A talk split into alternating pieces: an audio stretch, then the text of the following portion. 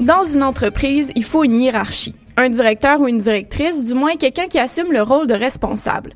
C'est tellement la norme dans notre société qu'on pourrait dire que c'est un invariant anthropologique, que c'est naturel, qu'on peut pas faire autrement. Eh bien non, si on prend le temps de regarder, on peut découvrir des entreprises qui fonctionnent sans hiérarchie, avec une organisation du travail horizontale et qui tiennent malgré tout depuis des années.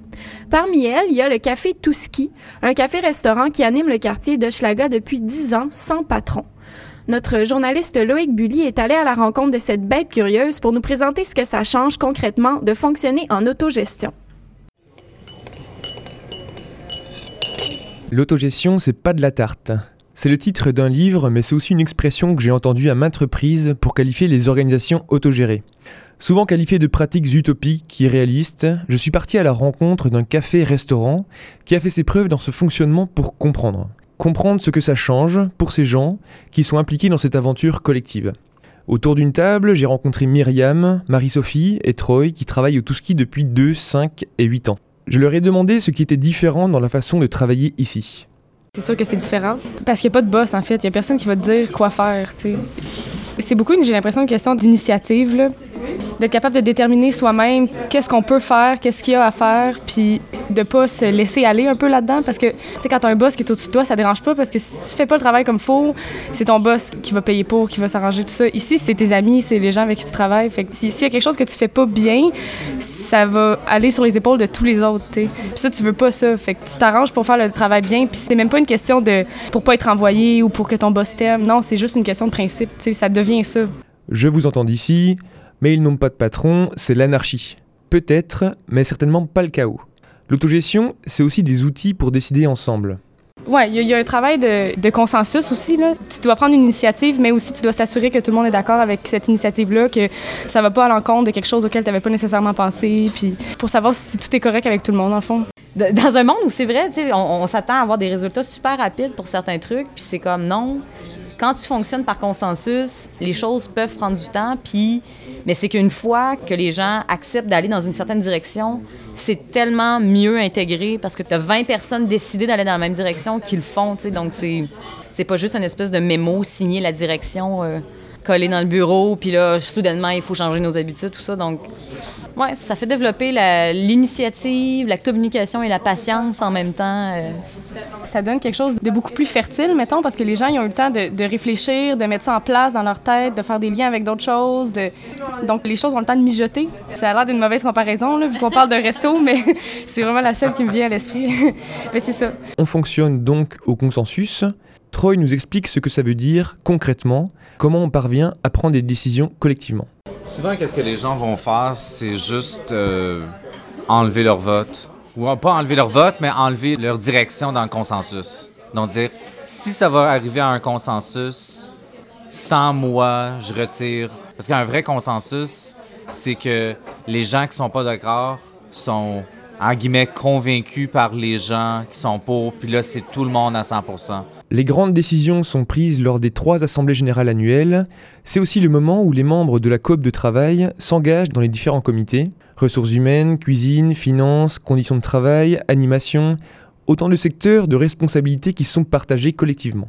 Anne-Marie revient sur ses savoir-être, ses qualités que l'on acquiert progressivement dans ce type d'organisation horizontale. J'ai l'impression aussi qu'on développe certaines qualités sais, je le vois de plus en plus en m'impliquant dans d'autres organisations où à moment tu réalises, mais les gens sont pas civilisés. Tu sais, les gens savent pas s'écouter dans les réunions, les gens se coupent la parole, les gens ont aucun respect pour ce que les autres disent. Puis en étant confronté à d'autres cultures d'organisation, qu'à un moment tu réalises, on a atteint un niveau d'écoute, de civisme, de politesse et de, respect puis de capacité aussi, des fois, à aborder des sujets pas faciles. Il y en a du monde qui pleure, des fois, dans les âgés. Je te regarde du coin de l'œil. mais non, mais des fois, ça devient super émotif. D'être capable de faire, bon, on va aller prendre une pause. Vous deux, vous devriez peut-être aller vous parler. On revient, tu sais. D'atteindre ce niveau-là, je trouve que c'est un niveau de maturité. Anne-Marie évoquait les autres cultures d'organisation, qui en fait ne sont pas si nombreuses.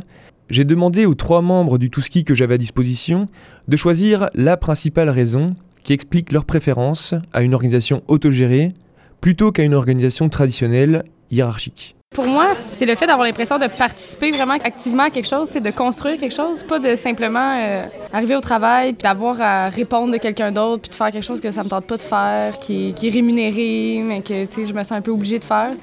Pour moi, la deuxième chose, c'est le fait de travailler avec mes amis. c'est simple, mais c'est ça. En plus de, de ce que tu as dit, je pense qu'il y a aussi le côté de participer à un projet qui me permet de me développer en tant qu'être humain total, tu sais. Pas juste en tant que cuisinière ou en tant que serveuse ou...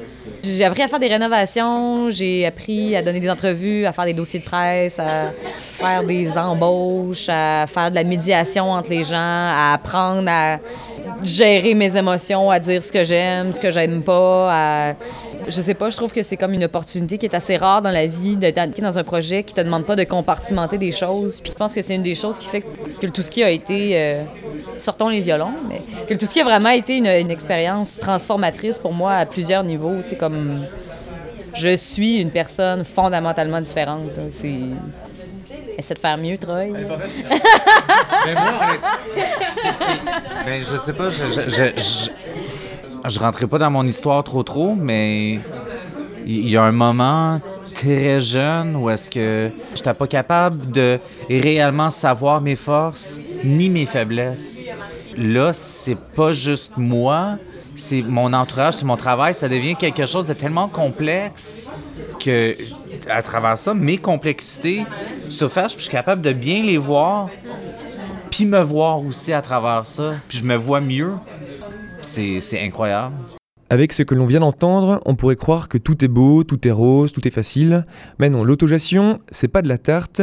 Quand je leur ai demandé pourquoi, ils ont été unanimes sur ce point. Il faut être patient, très patient.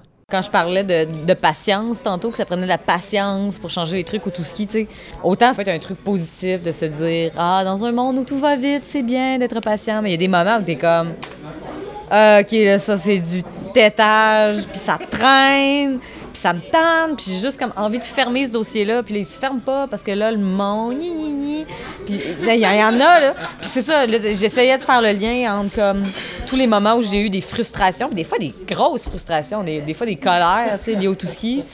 Être patient, puis dire ça fait huit ans que t'es là, Troy. T'en as vu bien des choses que tu voulais qu'ils changent qui ont changé. Probablement la majorité des choses que tu voulais qui changent ont changé. Il y en a qui ont pris six mois, il y en a qui ont pris six ans. Mais patience. C'est comme une espèce de. Tu sais, je sais pas pourquoi je viens de penser à la chenille dans Alice au Pays des Merveilles, tu sais, qui se déplace super lentement, tu sais. Mais tout ce qui c'est un peu ça. C'est long, puis des fois c'est le fun, mais des fois c'est comme. OK, embraye, puis ça se passe pas. Moi, mes grosses frustrations, qui peuvent prendre plusieurs formes, sont souvent liées à ça, au fait que ça va pas euh, aussi vite ou comme je voudrais. Toi, qu'est-ce que t'aimes pas? Moi, j'ai une bonne idée. c'est que des fois, parce qu'on est tellement euh, attaché au fait qu'on n'a pas de boss, puis qu'on est autogéré, puis qu'on veut tout se respecter, puis qu'on veut arriver à un consensus, on a de la misère à, se dire les affaires, tu sais, des fois. Peut-être des fois, il y, a des choses qu'on aimerait dire, mais qu'on se retient de dire parce qu'on veut pas avoir l'air de faire son boss, tu sais. Puis là, ça fait que des fois, certaines situations qui auraient pu être réglées très rapidement vont s'étirer dans le temps ou vont prendre des proportions comme plus grandes qu'ils auraient pu prendre. Des situations où on a des difficultés à dire les choses pour ne pas faire son boss, de la patience, des frustrations parfois, des colères, mais qui n'a pas vécu ça dans son travail? Les trois Tousquins parlaient de ces difficultés avec le sourire, la parole libérée, franche, et rappelaient que la solde des points positifs écrasait les points négatifs. Une pointe de tristesse tout de même dans la bouche de Troy. Je nous trouve un peu seul des fois dans le monde, la restauration, des finances, quelque chose comme ça on dirait que on rentre pas avec les autres coops, mais on rentre pas avec les autres restaurants non plus. Ça serait un style de laboratoire d'échange d'informations et de création encore plus euh, intéressant s'il y avait un style de réseau. Un sentiment de se sentir un peu seul, c'est aussi ce que ressentaient plusieurs structures autogérées en France avant de se constituer en réseau. Le réseau Repas, pour réseau d'échanges et de pratiques alternatives et solidaires. Un réseau qui a publié une dizaine d'ouvrages sur quelques-unes des 30 structures qui le constituent, qui a initié un parcours de compagnonnage pour permettre à des jeunes et des moins jeunes de s'immerger dans ces structures, un réseau qui inspirera peut-être les acteurs de l'autogestion ici au Québec. C'est un reportage de Loïc Bully sur les ondes de CIBL.